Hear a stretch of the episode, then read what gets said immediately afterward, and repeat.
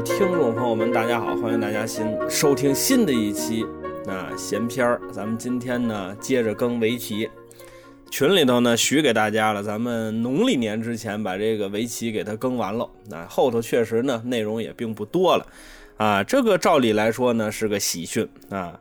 呃，但是呢，它这个对吧，物极必反啊。那么我这个围棋剑侠图的搭档呢？这个辛福臣老师啊，最近的这个身体又不好了啊。最近我身体也不是很好啊。我们两个人这属于病人跟病人之间在探讨病情。你跟这瞎扯，我看你那腿怎么了？各位听众朋友们好。我打算呐，阴历年之前呐，我就不出来了啊，把他的计划给他搅和了，我就。对，这个这个不知道各位还记不记得，在某一期，这个我具具体哪回我忘了，这个咱们说过一个定场诗，哎，是围棋剑侠图吗？还是咱俩不是谁不是当定场诗说的？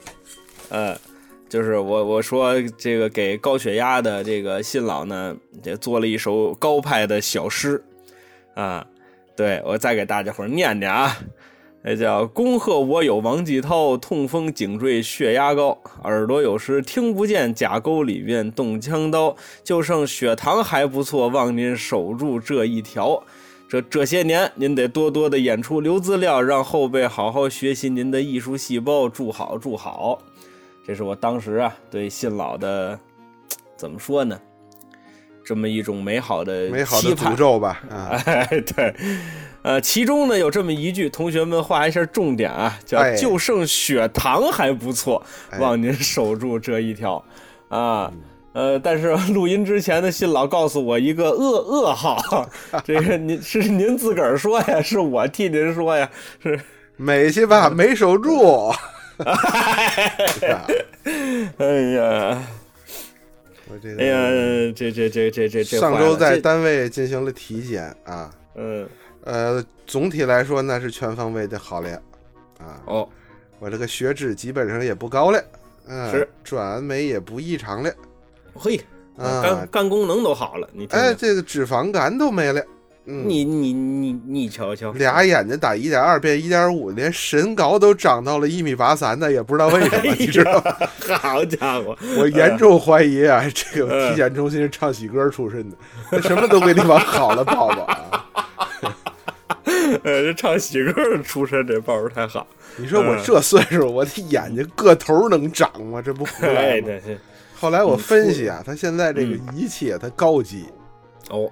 我们小时候那那那个测身高那个都是下跟跟杆秤似的下来一个，对，跟就是生给你往下压一公分，哎，对，压你脑袋就没有那么大劲儿。现在不灵了，现在激光测距，嗯，打上八来小红点儿，你对，嘚嘚嘚嘚嘚嘚嘚，他可不知道你哪是头皮哪是头发，我自挡上就三个啊，我估计一米八三啊，是那天早上没洗头造成的啊，哦。但是这俩眼一点五，我可就不明白了。嗯，顶着碗就去了。嗯，这体检中心可有意思了，查这个眼科啊，嗯，是一老太太。哦，瘦溜瘦溜，老大娘，老大娘。嗯，我一进去眼科，说小伙子，你坐我身后边那个仪器后边那个凳子上啊。嗯，有一显微镜是往那儿坐。老太太填表，小伙子结婚了吗？我心说眼科问这干嘛呀？嗯。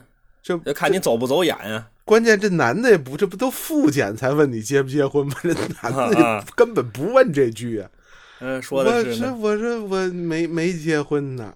嗯，老太太说：“你看你都三十八了，怎么还不结？”哎呦，我心说，老太太替 你着急，催婚催到这儿来了。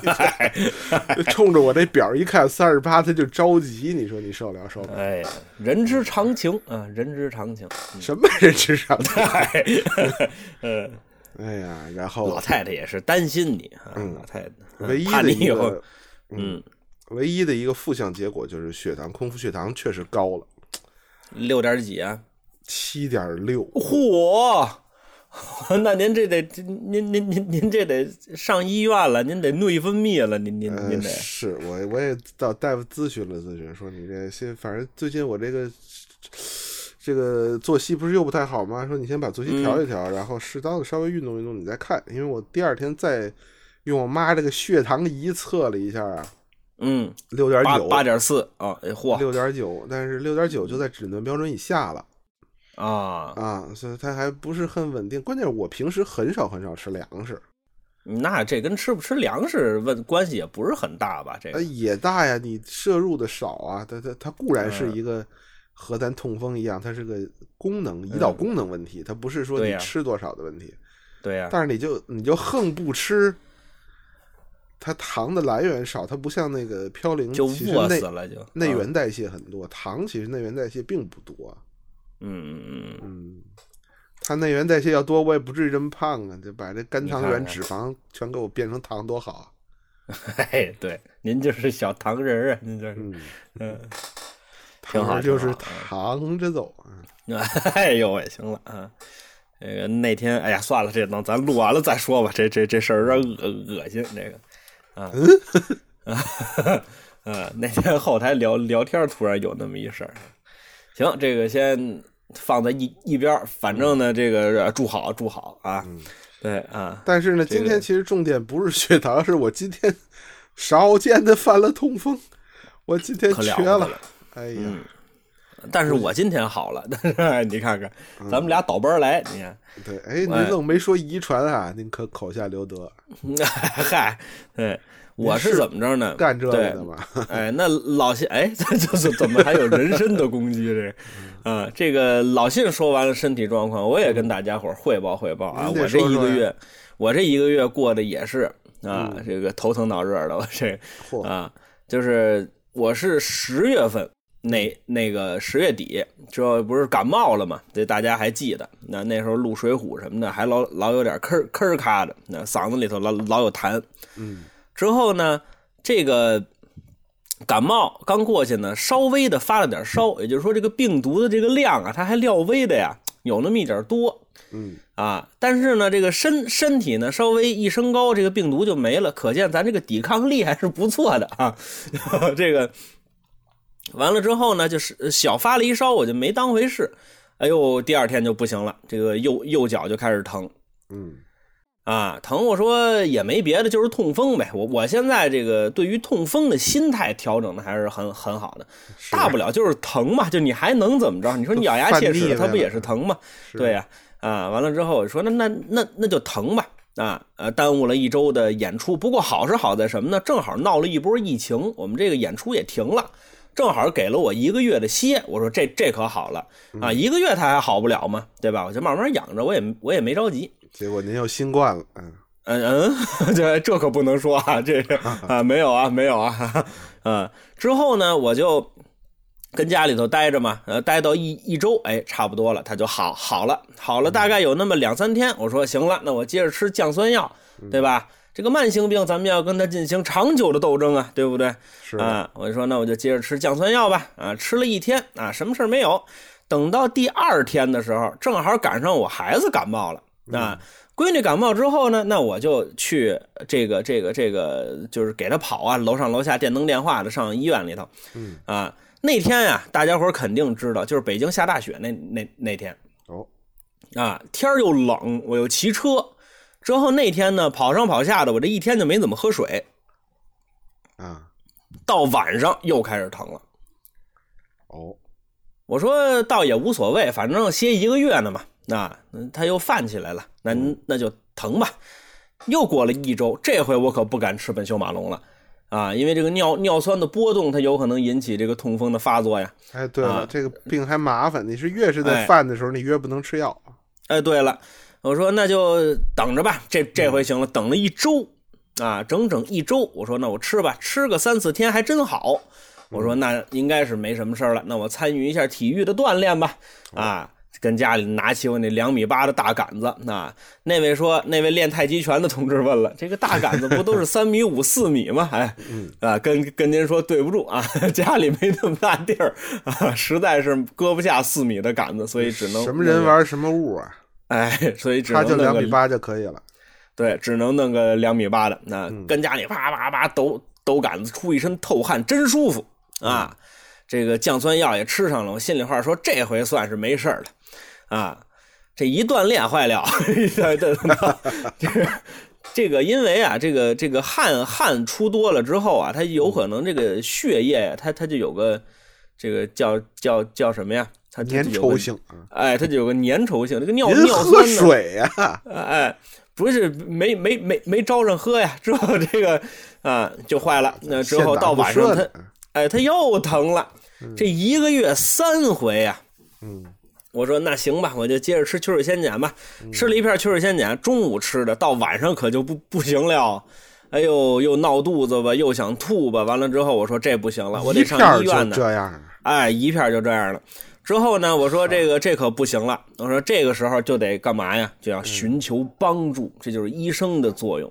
你就得上医院去寻求这叫用药指导嗯，啊，你就别自个儿瞎吃了。之后我到医院，我还跟大夫砸挂呢，我说大夫，现在我本秀马龙也不敢吃了，秋水仙碱也不敢吃了。嗯，您您说我怎么办吧？大夫大说通风找我来了，哎，对，早干什么去了？嗯，大大大夫还问呢，小伙子结婚了吗？哎，我说哎，对，嗯嗯，大夫倒是很平静啊，大夫那是意思他着什么急啊？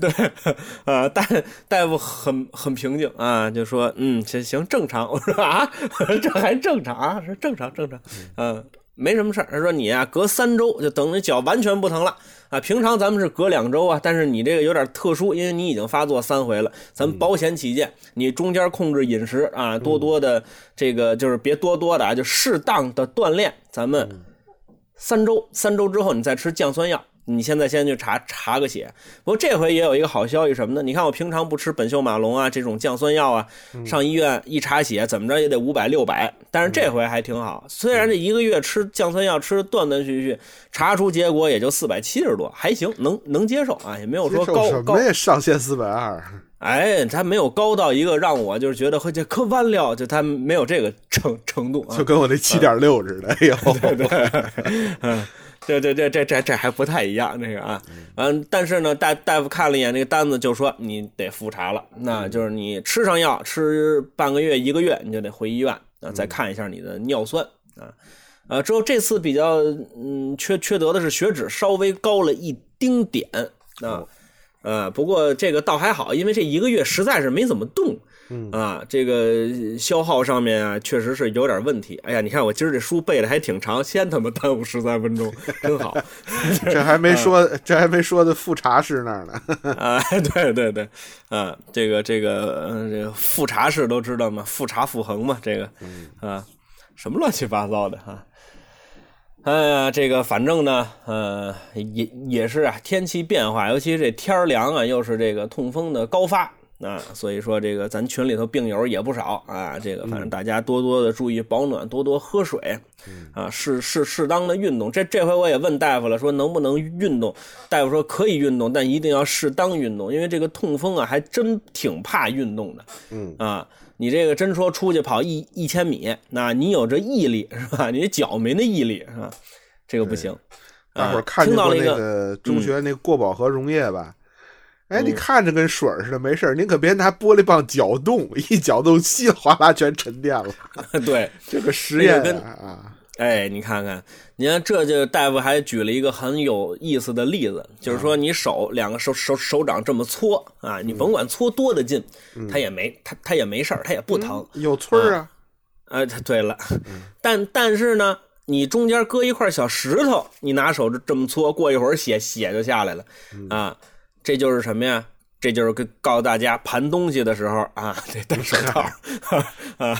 大夫这例子呀，也不像是一给三十岁人举的，对，哎，怎么举这么个例子？呃，大夫那意思就是你别老动换啊，这个这个适当的运动是可可以的，别死乞白咧啊，别跟自个儿较劲。你要真说上健健身房，你还真就未必盯得下来，不是其实你可以体能上。做那个，就是运动量大小不，就是你关节少动就行。激烈没关系，你只要关节儿不不不不太动的就行了。对，比如说睡睡觉什么的，碰碰车呀，对，哎呦喂，蹦极是吧？对对，F 一，对，哎，对了，嗯，就是你身体基本别动，你运动激烈的不怕，对吧？我不动，我怎么激烈？我什么让他动是吧？对，大浪淘沙，疯狂的茶杯，海盗船，这全这蛮好、啊。疯狂的茶杯都想起来。了，对对对，好家伙！哦，对，不行，那得拧，啊，那哎呦，自个儿拧。你看看，嗯对对对，嗯，那要胳胳膊肘上没没沉淀的倒还好，嗯难为您有九零后，您愣知道疯狂的茶杯啊？这有什么不知道的？这都我们小时候玩的玩意儿，哎，不不不能，紫竹院公园有的是，那都跟大雪山一套的，这您愣知道啊？我知道这有什么不知道的，而且我到那个特别大了，我们初中出去聚会，我才知道那个东西原来是得狠转，啊，它不是啊公转往，比如它往右边转，你啊自转是往左边转嘛。对啊，完了，呃，之后就是那个小小的时候，可能也是爸妈怕我晕，嗯，也有可能是他们怕晕的，他们转的比较慢，所以我到那时候我就觉得这东西不好玩儿啊。完了之后，我到后头才知道，按照我们同学哇一转，我才知道那东西真晕啊！好家伙，这个疯狂的茶杯啊，在诸种这个电动游艺里边啊，嗯，它属于最蒙人的。哦，怎么呢？你想想，其实它没有什么技术含量，它也不需要什么把你弄高了呀，带保险没有，它就相当于什么呢？它那底盘转吧，嗯，呃，给你搁一马扎上，然后这马扎四条腿拿一条腿钉钉子钉在地上，然后就甩，你知道吧？它不需要驱动，它就给你甩一偏心轮儿 啊！您还跟那拿手较劲，其实它就非常非常简单的道理啊。你看看，对，它就往外甩你，跟那离心机的道理都一样，要不咱说会儿书吧？要不然，也可以啊。哎呦喂，哎呀，这围棋剑侠图白糟践前头这半本儿，这它就不如这疯狂的老鼠，对不对？哎，这这这我也玩过，这疯狂老鼠那好，那是那是凭力气甩啊，那跟这哎呦喂，那真给电啊，那个。哎呀，您这都什么词儿您？这都是，好我都怀疑他是三百八十伏的，我都。你看看，哎呀，行啊，您这个 电电工您也会 哈、略略知一二啊。哎呀，来吧，说书吧。说书吧，说书吧啊啊！咱们这个前前十八分钟算送的啊，今儿那今儿这节目可长了啊。嗯，今儿咱们得解决两个问题，第一个是吴清源二次出世啊，第二个是这个呃成立关西棋院啊。哦这个咱们今天得把这两件事儿给他说说清楚了。是了啊哎，这个上文书呢，咱们是说说到哪儿了呢？是说到这个二第二次世界大战终于是打完了啊。这个战争啊，它怎么都不是好事儿啊。那这个对于啊侵略者一方来说，它也不是好事儿啊，因为这个呃，这个它不是所有人都是战争犯呀，对吧？它这个它里面还是有平民老老百姓的呀，而且朝哎，而且朝这个广岛、长崎扔这两颗原原子弹，这个据据据说呀，在这个正义性上，它也是受到一定的质疑的。嗯啊，因为它毕竟炸的它不是战争的地方，它炸的是这个这个这个，就是他国的领土啊，那里面有很多的这个人是是是死于非非命的，像什么土肥原呢。啊，什么什么什么什么东条英机呀、那就这种杂碎，你给他吊吊死，完了之后，你你你把他挫骨扬灰，你怎么弄他啊都行，但是他毕竟是有无辜的老百姓的嘛，对吧？最可恨，他两台两颗蛋，有一颗叫胖子，你这多讨厌。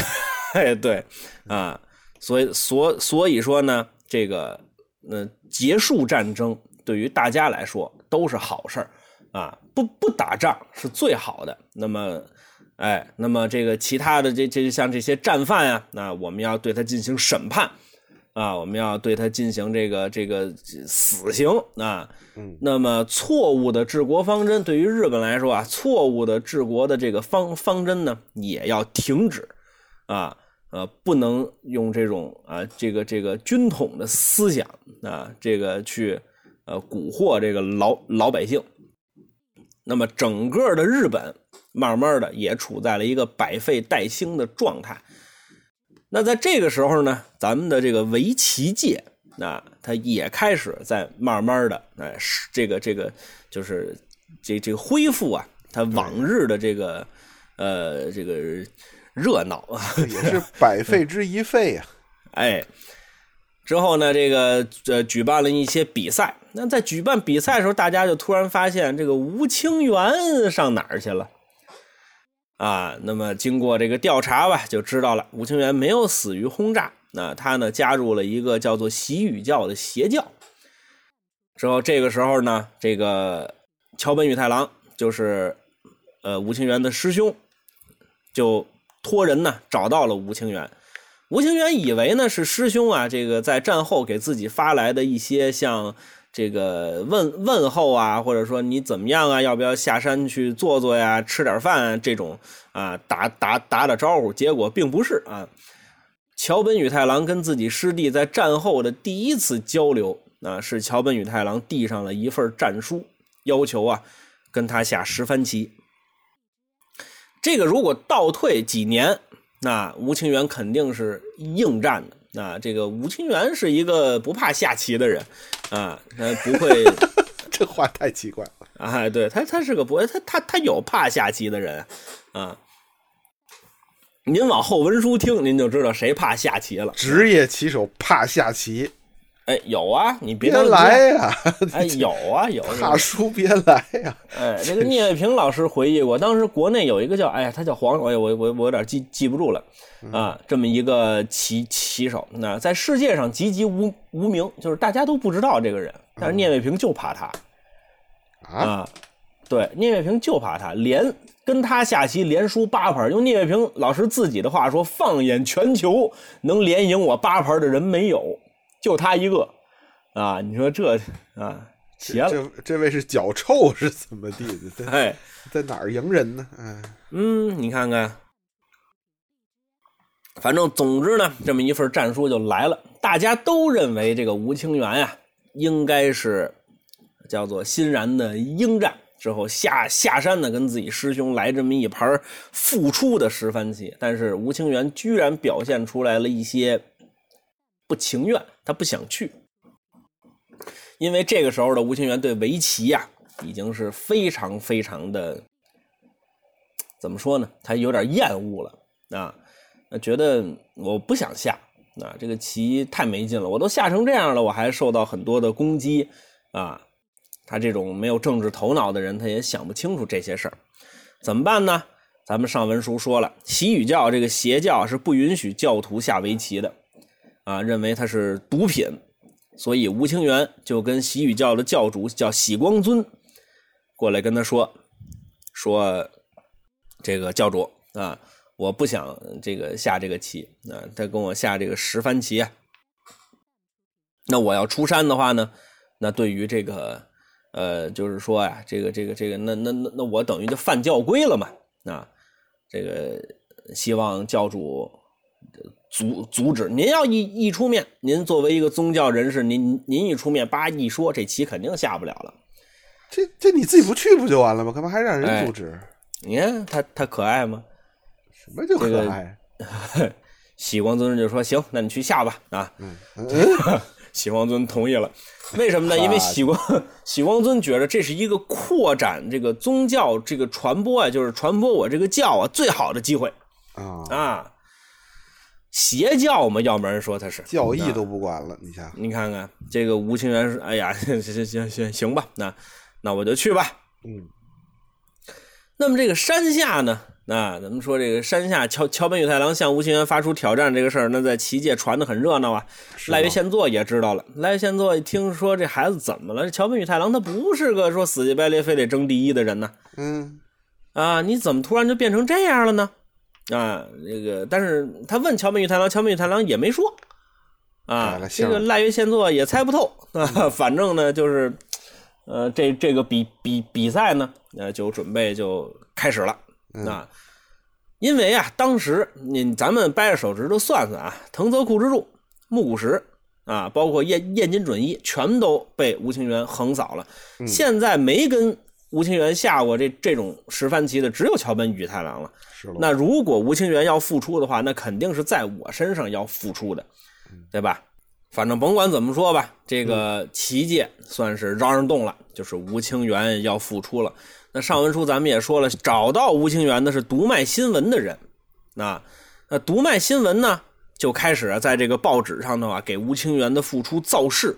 嗯，那当时呢，还有人翻出了这个报纸，发现这个读卖新闻啊，有很多夸大其词的这个报道，那不符合实际的报道啊。就是说呢，就是说吴清源呢打算回到中国，那召集中国棋手跟日本棋手进行交流赛，促进两国关系的改善，这不胡扯吗？啊，你能这么大范围的胡说？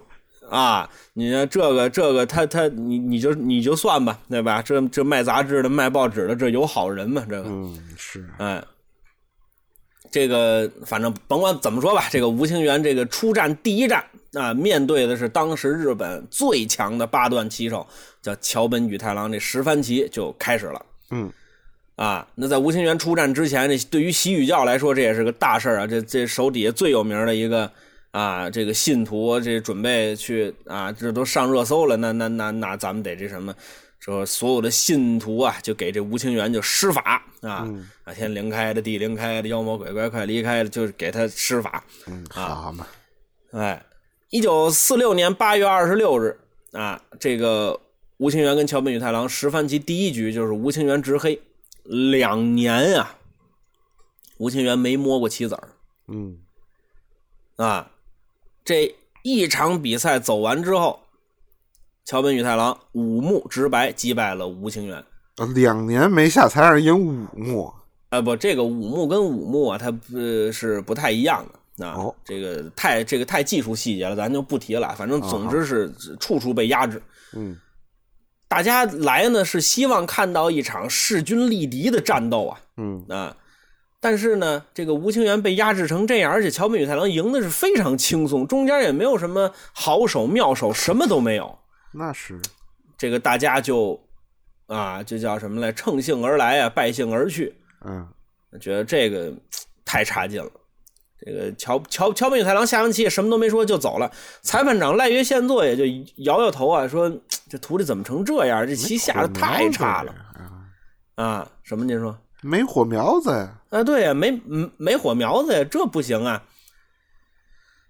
回到西域教，吴吴清源那会儿连房都卖了，就一一直住住山上。嗯，啊，这个吴吴清源倒无所谓，因为他现在就觉得我信这教挺好啊，这这就说这邪教的洗洗脑嘛。嗯，过了三天，下第二盘棋，这回桥本宇太郎执黑了，分先十番棋嘛。啊，这个喜光尊呢，这这回又召集了更多的这个信徒为吴清源就施法，而且呢带头念经啊。不过这会儿吴清源就觉得这这这个很荒唐，这个这这这这这才想明白，你想，呃，这事儿很荒唐啊。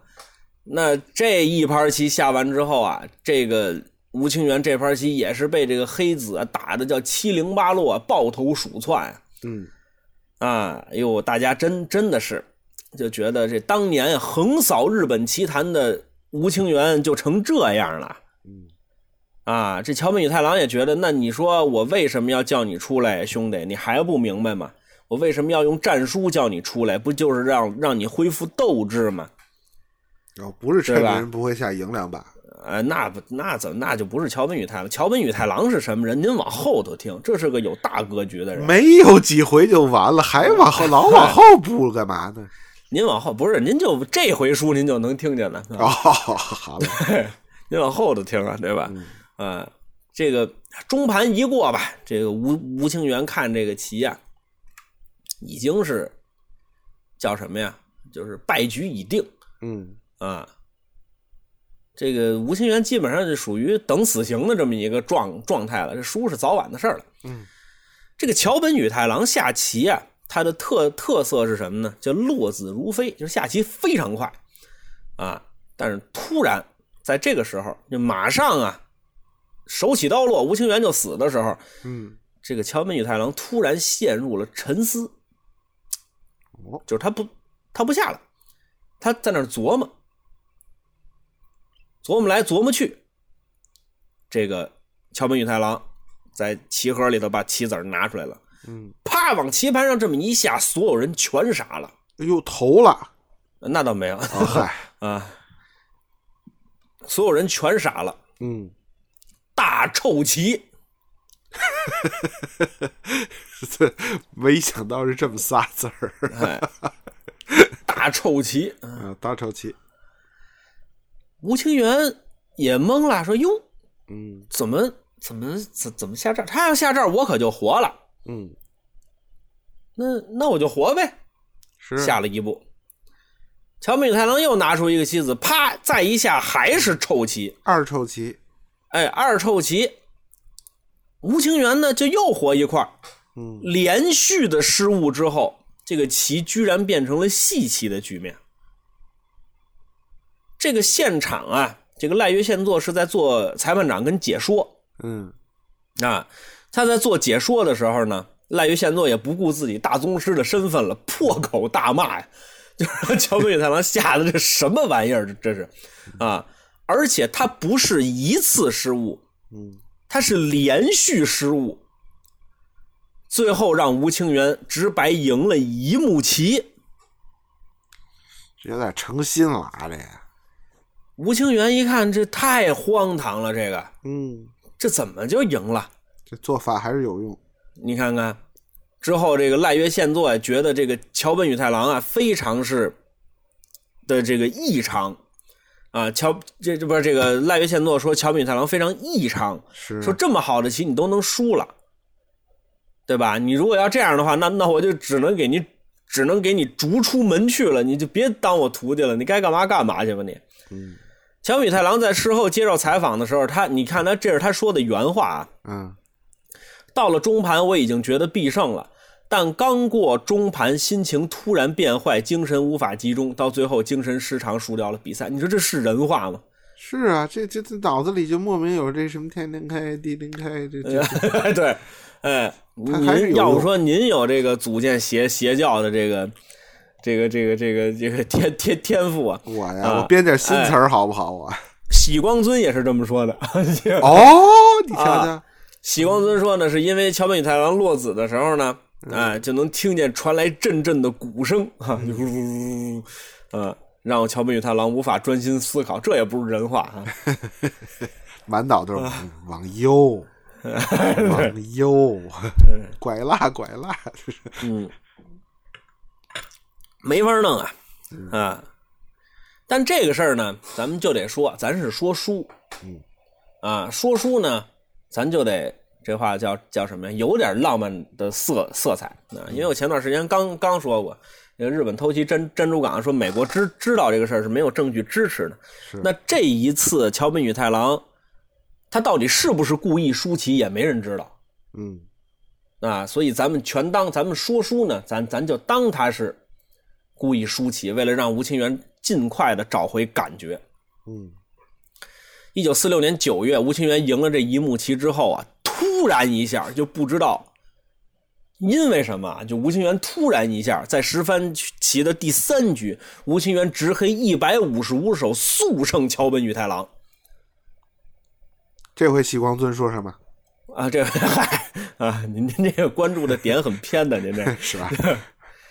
就在这个月，吴清源跟桥本宇太郎十番棋第四局，吴清源直白八目又胜桥本宇宇太郎。嗯还是在这个月，吴清源跟桥本宇太郎分先十番局第五局，吴清源一百三十一手速胜桥本宇太郎。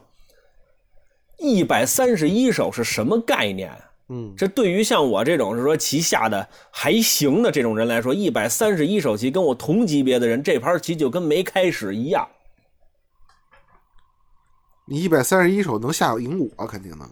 嗯嗨，那我下赢你，我上哪儿露脸去？嗯，那你也得140码半天呢，你不能四手赢我呀。对对对对对对对，有道理啊，有有说的是呢。就这几盘棋连胜啊。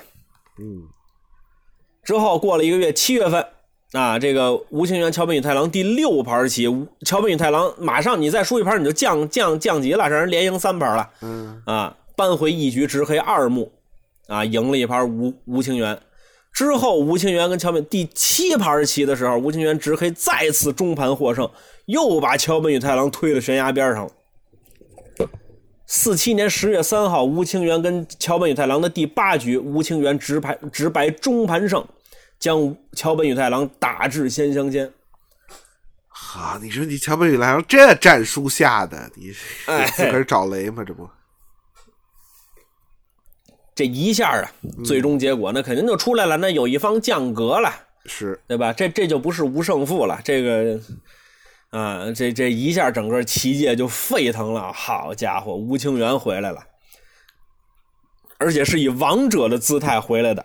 可不，这再咱往后说，后头发生的十番棋您就听吧，这就是爽文小说了啊。哦，被降级之后的桥本宇太郎呢，啊，回到了家中，那心里头啊没法想他是怎么琢琢磨的，可能就是觉得说，哎呀，师弟你终于回来了，啊，兄弟你终于回来了，啊，这个真真了不起啊！哎，之后呢，咱们这个吴清源回来这个事儿，咱们就说完了。之后咱们说吴清源从赢了桥本宇太郎之后，变得多牛逼啊！还有一个日本规则是围围棋规则上面的推动这事儿还挺有意思。嗯，我本来其实他对主要情节没有推动啊，但是我觉得这事儿挺好玩的，我给大家说了。嗯，一九四七年的五月份，这个东京的这个日本棋院呢，它这个叫做举步维艰，因为咱们听过一句话叫“国运盛，棋运盛”。那这个您您看，现在中国出了这么多有名的棋手，为什么？因为老百姓吃得饱饭，而且还有盈余，大家才会去下棋。对，这有道理。啊，这叫国运盛，棋运盛。对于战后的日本来说，那肯定现在国运还不怎么盛呢。啊，这个那东京棋界同样是这个，就是要举步维艰呐。大家兜里都没钱，没有人说能办得起像样的棋赛。可能哎，咱们来一下，比如什么十番棋，这是有有可能的。那举办像首合赛这种大规模的围棋联赛，那你是需要有赞助商的，谁拿得出钱来？哦，啊，对啊，那就在这个时候，就是四七年的五月份，这个本来就已经很艰难的日本棋院又出现了一个事儿，就是前田辰尔、坂田荣男、尾原武雄啊。这个尾原武雄是个很厉害的人啊，咱们上文书提到的这个呃本因坊战，桥本宇太郎对这个关山利一的时候，这个尾原武雄是是关山利一的徒弟啊，不是说这个。这个这个谁，他他这个关山利一不是生病了嘛？尾原武雄还说出来，我替我师傅下这棋，啊是是个很厉害的年轻人啊。这个这个就是旗下的好坏搁在一边，在棋界这个人是很被人称道的啊。还有山部俊郎这八个人宣布退出日本棋院，创立围棋新社。这个这八个人的退出，对于日本棋院来说是沉重的打击啊。嗯。啊，因为这八个人认为啊，是这个日本棋院这个恢复的速度啊，包括你这个行政的这个执行力啊，太慢了。嗯，啊，就说你这这你怎么能这样呢？完了之后，这八个人除了前田辰尔之外啊，其余那七个在日本当年都是顶尖的棋手。很有名望的，陈尔也很厉害啊，而且是不是？而且是有名望的年轻棋手。这“年轻”俩字了不得啊！这代表的是日本的未来啊，日本棋界的未来。集体退出之后啊，这个日本棋院一下就被打打打击的很厉害。他们就想到当年可能就像这个齐政社呀，啊，跟这个棋院分庭抗礼，嗯，可能。啊，会不会再来这么一种事件？如果再再再再来这么一个事儿的话，那可能是有问题的。那怎么办呢？这个日本棋院就知知知道了，说恢复啊得加速。那如果让棋手们都失望了，那日本棋院对于日本棋院来说，那可能就就就就就没了啊！这个这个祈愿可能就没了，就就就就就没有了，就啊。你乐什么呢？不知道，我觉得特别逗。怎么办呀？日本棋院就是说重建是肯定需要时间的。嗯，那咱们就先弄点这个别的事儿，咱们先稍微转移一下棋迷的注意力。嗯，先别把这八个人退出了这个事儿啊，炒得很热，怎么办呢？举办第四期本因坊不就完了吗？啊，这大家伙不是想看本本因坊吗？这本因坊一开始好，这木古石疯了，怎么的咱这书里头这木古石可一直不得烟抽啊啊？啊！打这个挑战完秀哉之后，这木古石就一直，这话怎么说呀？就一直没缓过来啊！嗯啊，从这儿一一路选拔啊，之后呢，这并且击败了桥本女太郎，之后又战胜了这个叫染谷一雄，最后又击败了林有太郎，拿到了本因坊挑战的这个机会。啊木谷实又一次站到了能够证明他棋力的这个比赛上了。嗯那这一战他要对谁呢？他要对岩本勋。这岩本勋不知道各位还记不记得啊？这很熟悉的名字呀。这个还是吴清源在中国的时候，岩本勋当年是个六段的棋手，跟吴清源下过一盘让二子棋嗯啊。这个岩本勋现在是个很厉害的人了啊。那么本因方，这个岩本勋有本因方的这个头衔了。核爆名局不就是这个这个什么嘛？这个叫叫叫叫叫本因坊战嘛？就这盘这个本因坊战就是岩本勋赢了，等着木古石过来挑挑战他。本因坊这一赵年啊，哎，这一年大家要记住啊，这一年很重要。嗯为什么？因为这一次棋院的本因坊战由六番棋改为了五番棋，啊，这有什么区别呢？啊，这个区别就大了。这个就证明围棋从啊这个君子四艺，就是日本人也把它看作艺术啊，啊和和了就是和和了，啊平了就是平了，啊那咱们以后再下。那么这个从六改成五，就是象征着围棋进入到了竞技时代，嗯，就是需要呃有冠军，需要有决胜局，对，有输赢。哎，得有输赢，要不然的话呢，前三届出现过六番棋决不出冠军的情况，你赢三盘，我赢三盘，那那怎么办？对吧？今你们俩都是本本银方，那本银方就不值钱了，或者你们俩都不是本银方，那那你弄这比赛干嘛呀？对吧？那定为了五番棋，那我这咱咱们之前说说过，为为什么是偶数，就是六啊、四啊、十啊，是为了保证两个人拿黑棋的次数是一样的。嗯那么现在改为了五番棋，也有一个革命性的推动，就是整个日本棋界承认了贴目的存在，就是贴目正式进入到了这个围棋规规则里里里里头去，就是说认为贴目是呃这个这个是公平的。好啊，那这个事儿咱们就待会儿再说啊。反正总总之，木古石跟岩本勋这场就是属于当时的巅峰对巅峰的对决。是喽。哎，那咱们呢稍微说的快一点啊，咱们这个细节就不说了。两个人是你赢了两盘，我赢了两盘，到最后是打到了决胜局，就岩本勋跟木木古石啊。嗯这场比赛，据当年的季普元回忆，木古石在拿棋子儿的时候哆嗦了。哦，哎呀，自从这镰仓十番棋之后啊，木古石整个人的心态就受到了很大的打击。只要是重大比赛，他一定会手脚发抖。哦，就是太想啊证明自自己了。最后前兆。哎，最后精神过度紧张的木古石三目半输了。嗯，那么岩本勋呢，战胜了一众的高手之后啊，带着八段的头衔，就拿了本因坊的这个头衔之后呢，呃，顺理成章的升为了八段。嗯，那一时之间呢，这个岩本勋就成为了日本棋界的最强者。但是你看，这就很好玩了啊！无论谁变得最强，你比如咱们之前说前田辰尔变得是最强者，那这会儿吴清源跟木古石有棋迷就说你还没打败他们俩呢。木古石成最强的时候，大家就说你还没打败吴清源呢。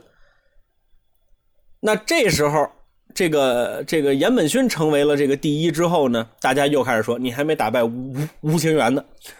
这吴清源是老不参加，你这是对，啊，他什么比赛都不去，对吧？啊是啊，那四八年读卖新闻，这个呃那个时候吴清源已经脱离西域教了啊。哦，哎，他怎么脱离的呢？呃，这个这个就就就就脱脱脱离了呗。这各位看那个吴清源先生自自传去吧，哈。就想明白了，哎，反正就脱离了。当时吴清源先生也非非常惨啊，就让西域教弄的也是倾家荡产的。嗯，这个就是岩本勋通过读卖新闻，就说你给我跟向这个吴清源发一份战书十番棋，我要跟你决决战。岩本勋觉得自个儿不不来呆啊，而且他想坐稳这个棋界的这个头把金交椅，你是必须得打败吴清源的，这是必须的，要要要不然你是不能服服众的呀。那那就在这个时候呢，这个这个两个人就呃呃开始要下棋了。那这一九四八年七月七号啊，十番棋正式开打。嗯，吴清源已经强到了什么份儿上啊？咱们就这么说，因为当时啊，大家都知道啊，西域教它是个邪教，就像老信说的是，你想退出没那么容容易。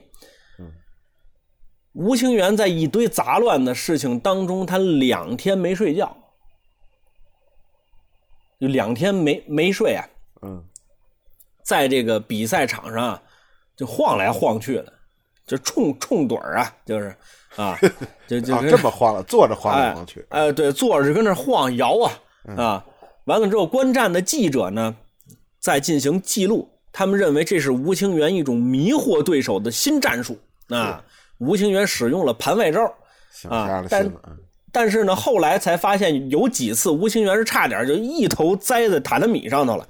嗯啊，那看来这不是心好像是真真困，好像是，嗯，就 是你各位您琢磨啊，两天不睡觉啊，嗯，你还要去，就是说围棋这种智力运动，你还要要要用脑子，嗯，谁受得了啊？这要是搁其他人呢，就怎么办呢？就跟那儿坐着，我也不下，啊，我也我也不走，过几个小时把今天时间耗完之后回去睡觉，第二天我我再跟你下。但是吴清源就没这脑子，就就特老实这个人，你让我下我就下，而且这盘棋当天居然下完了，啊，但是当时在七十四目啊，啊，对，那倒没有，啊，但是当时在这个中腹啊，形成了一个结争，就两个人打结了。嗯，这个结啊，没个三三四天他打他打不完哦，啊。但是呢，这个结就出现了一个很有意思的事儿是什么呢？就是如果你打赢了这个劫，黑棋自损一目。我就跟大家简单的说，如果消劫吴清源赢两目，不消劫吴清源赢一目。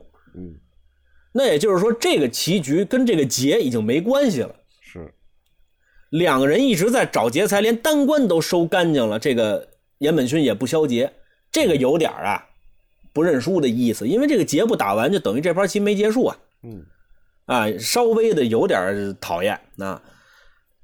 但是吴清源实在是受不了了，就是这太困了，嗯，他就自个儿跑了。他跑到哪儿呢？他找赖月宪作去，他不是当当裁判长吗？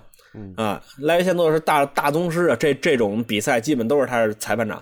他过来说：“您去做终局的判断，爱谁赢谁赢。我已经受不了了，我要回去睡觉了。”他为什么两天不睡呢？呃，就是因为这个被洗语教的事情给牵扯了。哦，嗯，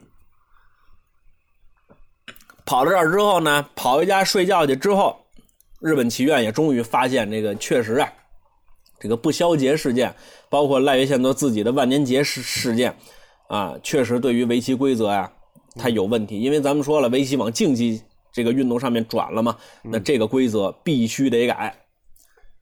反正最后这一局吴清源算赢一目，哦，那算赢一一目。两天不睡觉跟岩本勋下棋，最后居然获胜。岩本勋意识到了一个问题，啊、就是这个吴清源啊、跟什么木谷实啊、桥本宇太郎啊，已经完全不是一个级别的棋手了。啊，我挑战吴清源几乎是必败呀、得让他下回三天不睡。对，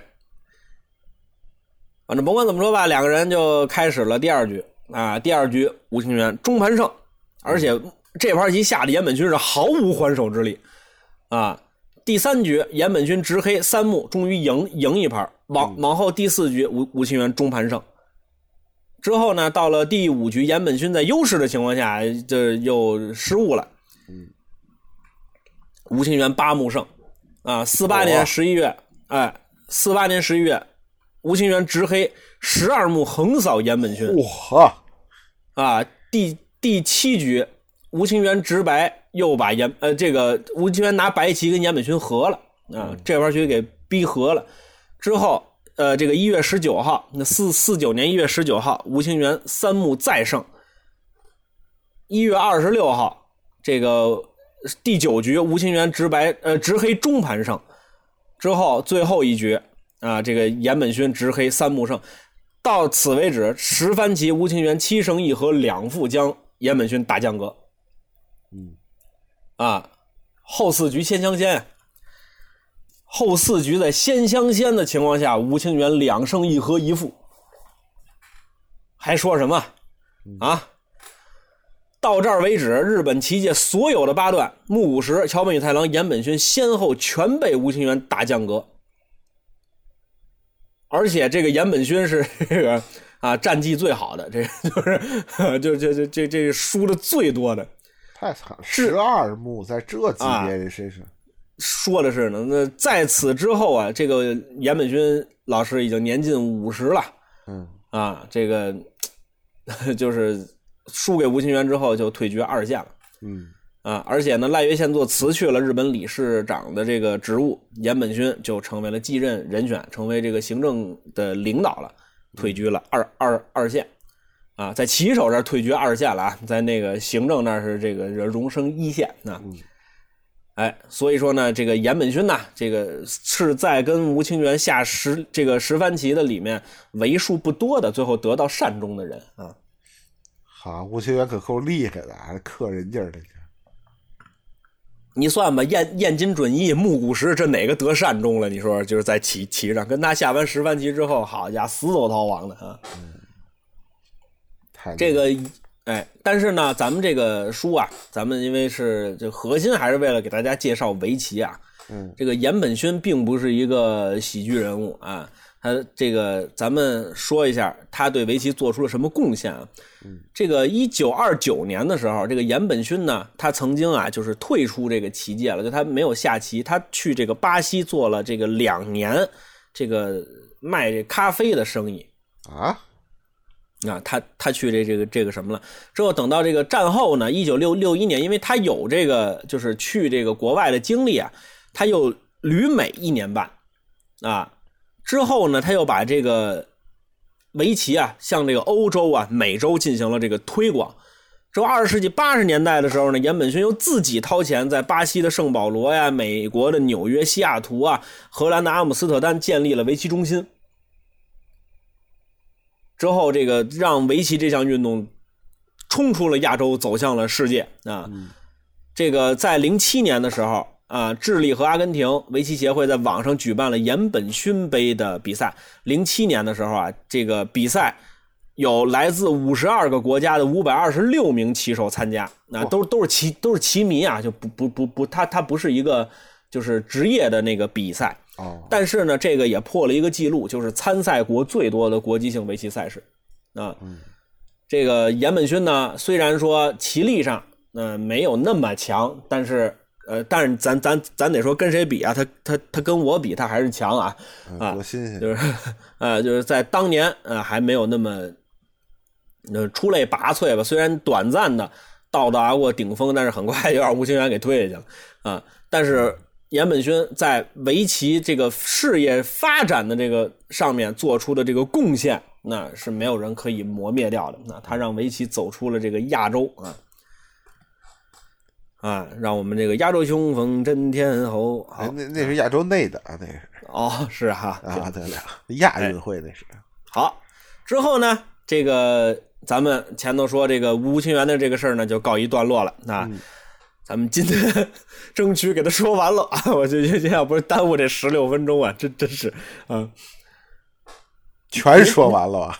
对，不是不是不是，咱咱咱把这个成立关西棋院给他说完了，要不然我这书白背了，我扣还拴后头呢。啊，行行，来，嗯，您您您没事吧？您这身体您还盯得住吧？我盯得住，我已经躺着了，我已经。那就行了，那您就听着吧。哎，咱们先说，日本有两个棋院。这全世界都没嗯没有啊，全世界围棋中心只有一个，韩国有韩国棋院，中国有中国棋院，为什么唯独日本有一个东京日本棋院本部，还一关西棋院？嗯，这俩棋院到底是什么关系？您要听书，咱就得往前倒倒。哦，很快啊，倒到哪儿？倒到战争还没有结束的时候，关西的宝冢，桥本宇太郎正在家中避战。啊，避战是躲避战争啊，不是躲避棋战啊。嗯，正在家中这个躲避战争的时候，来了一个小小小年轻啊，过来跟他说说我是九保松门门下的，我叫藤木健人，现在是三三段。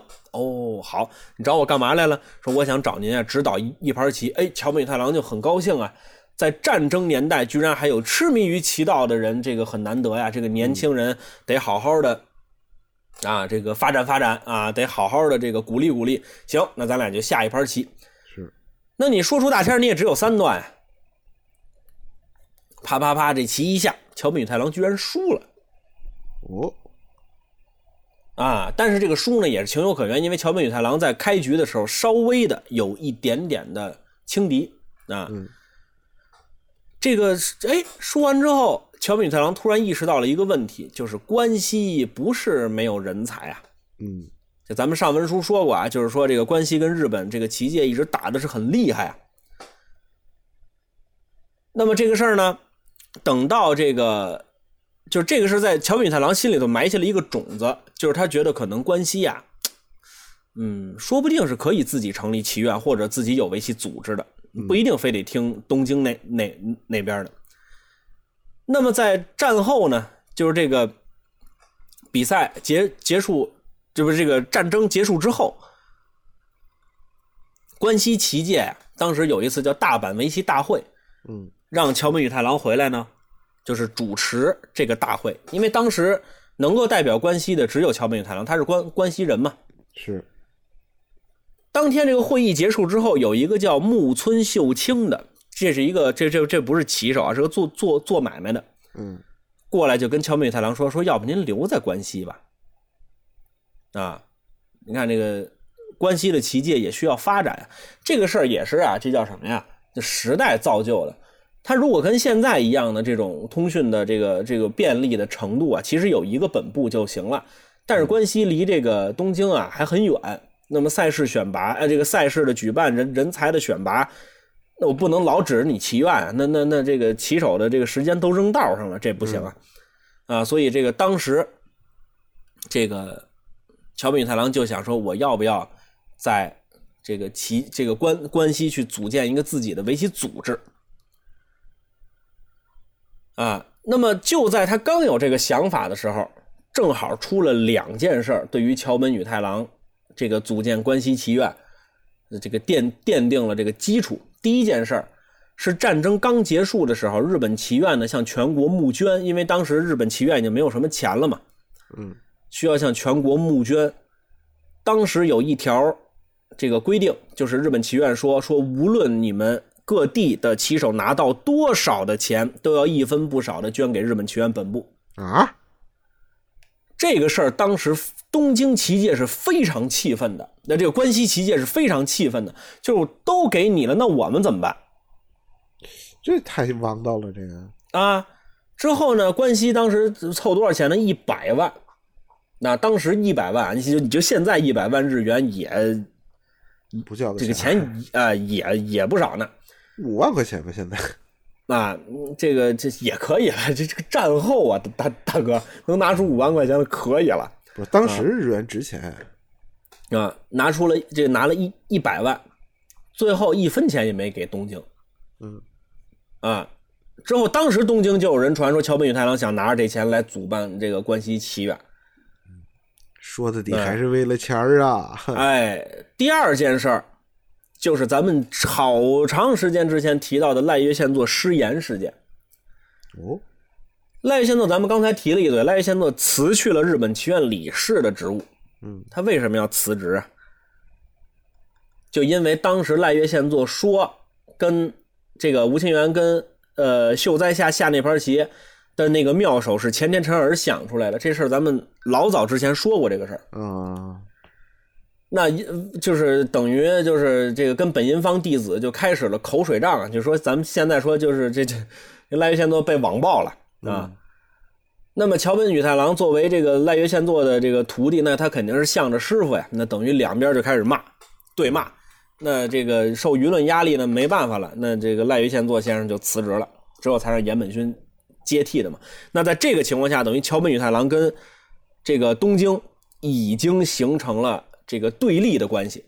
嗯那这一下呢，这个就很紧张了啊，这双方都很紧张。那么就在这个时候，顺水推舟啊，关西棋手组建了属于自己的关西棋院嗯啊，这就是关西棋院最早的这个由来。那么在这一年呢，创立关西棋院啊，这个叫光源一太郎、细川千仞这两个人，您要听前套的话呢，也是稍微有点名气的人物啊。之后这个关西棋院就正式的这个成立了。一九五零年二月三日，这个有一次座谈会，桥本宇太郎甚至提出了这么一个想法，他他原原文说，日本棋院应该改名为关东棋院，这样东京有关东棋院，大阪有关西棋院。如果能在名古屋成立东海棋院，九州建立九州棋院，则更好。在这个棋院的基础上建立一个呃，建立一个作为整体调整的机关的日本棋院，使得日本棋院成为一个类似于联合国的组织。哦，这个明显是不行啊！就是这个，那那到了你是听谁的呀？这对吧听听联合国的呀，那对啊，这这肯定是不行。你这四个棋院这打还这这这这不就相当于四个四个分支组织，四个分部不就完了吗？嗯，但是可能也是太超前了啊。日本棋院不能接受，那么两下没说和，那棋手之间看不惯怎么办呀？打呗，对吧？打呗，嗯都会哎，打呗。对，那这个就安排了一场东西之争，这是历史上第一次东西之争啊。那也是西边最有实力的一次，后头都不如东边了啊。哎呀以至于啊，以以至于我后头去这个关西棋院的时候，发现他们已经把自己大楼给卖了啊。嗯，也太后头了。嗯，之后呢，这个这次他有这什么呀？有桥本宇太郎啊，第一次东西之争，那这个东京日本棋院派出了一个人叫山部俊郎，老亲还记得这个人吗？哎，怎么这么熟啊？这名儿？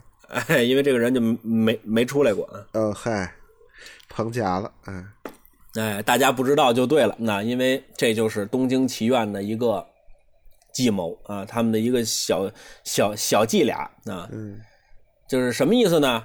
你桥本宇太郎赢了啊，那是应当应应分；你输了，哦那你就那你就完蛋了。哦，田忌赛马，哎，这个山部俊郎呢，也是非常的懂得日本棋院的意思啊，出手天元啊，他就一个心理战嘛，就是就是说说说说说白了，就这这个棋啊，就是输赢是无无所谓的，总之我先恶恶心恶心你，但你哪弄了个桥本宇太郎啊，帮帮着桥本宇太郎给打下去了。嗯，在这个时候呢，为了这个关西棋棋院啊，这个桥本宇太郎真的是奔走啊，就这一年里头，哎呦，好家伙，桥本宇太郎岁数也不小了，嗯，是比赛就参加，而且都拼尽全力，就为了让这个关西棋院有话话语权。嗯，第五期本因坊正好开始，桥本宇太郎连挫木谷实藤泽库之助，对战岩本勋。日本棋院就慌了，说如果这头衔让关西棋院抢走了，那这个日本棋院这一下就就这这这这个影响力一下就下去了。嗯，啊，但是呢，这个就是怎么说呢？就跟岩本勋说说你必须要赢，但是岩本勋已经在这个十番棋里头跟这个吴清源下出心理阴影来了，啊，就是这就是属于怕下棋的职业棋棋手了，啊，最后连胜四局，啊。嚯，这个岩本勋就就就就就歇了，嗯，那桥本宇太郎成为了第一个啊被击败。啊，这个吃掉本因坊头衔之后又重夺本因坊的棋手，这是历史上第一个。哦，嗯，之后呢，这个现在就是叫什么呀？就是这个这个这个关西棋院已经开始慢慢的有点影响力了。那在这个时候啊，这个桥本宇太郎又接受了读卖新闻的邀请，跟吴清源进行十三番棋的较量，那就是一次十番棋，一次三番棋。啊，这盘棋头三盘棋桥本宇太郎全输了。如果要是按照之前十番棋的这个规定，就是这个如果是延续下来这个胜负的话，那应该是吴清源把桥本宇太郎给打成定先了。之之前不是先相先吗？但是已经给打成定先了。但是最后的十番棋呢，两个人是无胜负啊，就是这个这个这呃无无升降，不是无胜负啊。嗯，哎，之后那最后一件事就是正式脱脱离这个日本棋院的标志是什么呢？这个脱离标志是到底要不要在关西进行首合赛？就是这首合赛不是日本的这个围棋联赛吗？大家都要去东京下，那现在关西要不要举办首合赛？那大家就投了一次票啊，那么二十票赞成，十二票反对，三人弃权。那么最后关西棋院啊成为了这个自己举办首合赛的这么就是第一个组织，呃，参赛总人数只有二十多个人，也不错，还可以。那那就可以看得出来啊，这个桥本宇太郎真的是一个。就是很执着的人，就凭借一己之力啊！那这中间还有很多细节，但是都是跟政务相关的啊，咱们就就就就不不不不细聊了。总之，在所有的人啊，这个就是举步维艰的情况下，桥本宇太郎居然还能够在这个关西这么一个围棋就是发展的不是很好的地方，成立一个自己的棋院，还是很了不起的一个人。是喽。关于桥本宇太郎的轴劲儿，我还找到了一条译文，这个很有意思，跟大家来讲一讲啊。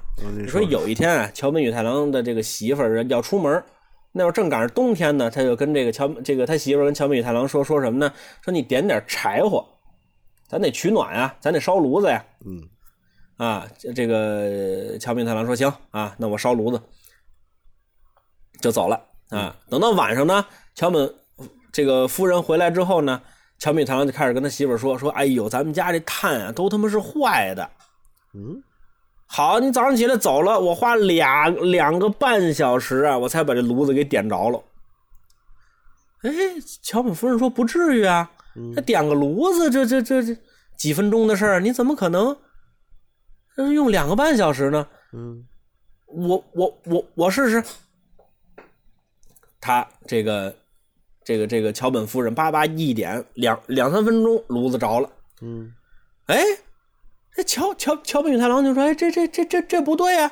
我那火一扔进去就灭，火一扔进去就灭呀。”后来才知道，两个人一查才知道，这个炭盆底下的那个口啊，嗯，进风口啊，桥本宇太郎就就就没就没打开。好，不会用。但是您可听明白了，他可把炉子点着了。嗯，什么意思？在通风口没开的情况下，桥本宇太郎先生用两个半小时的时间，这扇子就没停，他是活生生把这炭炉给扇着了的。嗯，你说这人得多拧啊！你就说啊，你点不着别点了呗？那那不行啊！啊，我都没往那琢磨，你哎，好啊。那咱们再往后说一小点啊，嗯，一九四九年，藤泽库之助升段，这个咱们上文书也提了，升段狂魔呀，这个升到了九段。继秀哉之后，日本棋院的第一名九段是藤泽库之助。这一年藤泽库之助多大呢？三十岁，那不小。呃，可可可可不大啊，啊。这个当年能在这岁数拿到九段的，也就道策这样的人了。当时整个棋界就受到了这个震震撼。我的妈哟啊！当当时出了一道策呀，这这可了不得了啊！但是就在这个时候啊，关西棋院的总帅桥本宇太郎一封战书寄到了日本棋院，说如果要让关西棋院的骑士们认可藤泽库之助的九段，那必须得跟我们下征棋。嗯，得你这九段拿的得光明正大呀，你不能避战呀。但是当时呢，这个这个这个日本棋院是没应，因为也看得出来，这个桥本宇太郎啊，不是真想跟这个这个藤泽库之助下征棋，主要就是还是为了炒作炒作关西棋院。那日本棋院就，嗯，就就就不理这个桥本宇太郎。桥本宇太郎一看你不理我是吧？没事我还有一个人，你藤泽库之助是赢了一圈了，但是你有一个人你没赢过，那谁呢？就是吴清源。嗯，因为当年你藤泽库之助跟吴清源下的可是定仙十番棋，嗯，下成无声将，你要是九段，我兄弟就是十一段，对吗？你要是九段，那我兄弟也是九段。你现在如果打不过吴清源，那你这九段就是白扯。这一句话确实啊，加上读卖新闻这么一炒作呀，大家都认为这个九段有问题。那么读卖新闻呢，也接受了这个说法，邀请了吴清源啊来跟这个这个这个藤泽库之助下分仙十番棋。但是里头有有个问题，因为吴清源这会儿只有八段，你藤泽库之助敢跟吴清源下仙香仙的十番棋吗？你不找死吗？对吧？所以说呢，怎么办？这里头呢，就是我们要先给吴清源升段，升段的时候特别好玩啊，升段的时候特别好玩。读读卖新闻就说，从这个六段和七段棋手里面挑选十个人，分别跟吴清源下棋。六段棋手是定先棋分，七段棋手是先相签棋分。那两两边抽签决定黑白。那么这比赛下完之后，如果吴清源赢得多，那么吴清源就升为九段。这个事儿在日本棋界历史上是没有发生过的。日本棋界历史上是上手考验下手，没有下手考验上上手的。反正总之这比赛就打了，而且吴清源没有异议的升到了九段。嗯啊，就成为了第二个升为九段的棋手。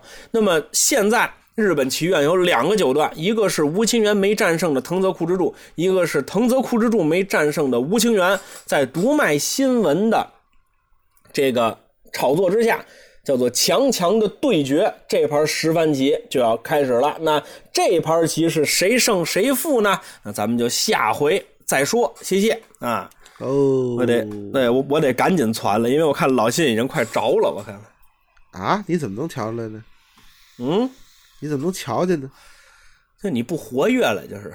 哎，我这是确实这一躺下呀，哎，嗯，加上我这个声调又比较单一，是吧？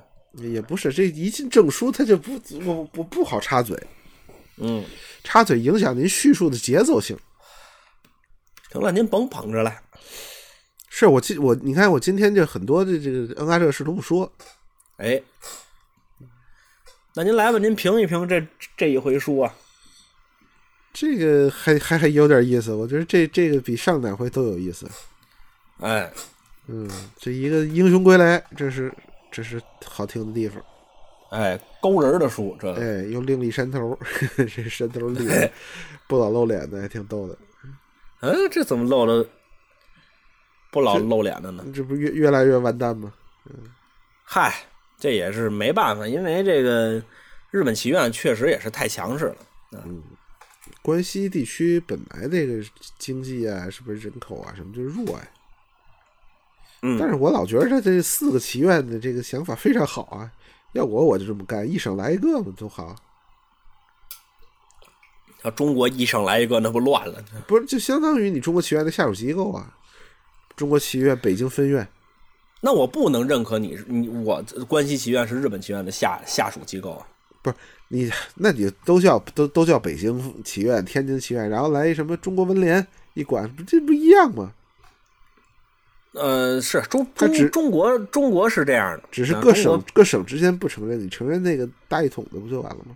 呃是对北京也是，北京有北京棋院，啊、哦，而且各各区还有棋院，还有海淀棋院、西城棋院都有。就是，嗯，这我这不这不这蛮好吗？干嘛都非哦什么事儿都奔东京呢？统一归中国棋院管嘛。嗯嗯，中国肯定是，那甭说了。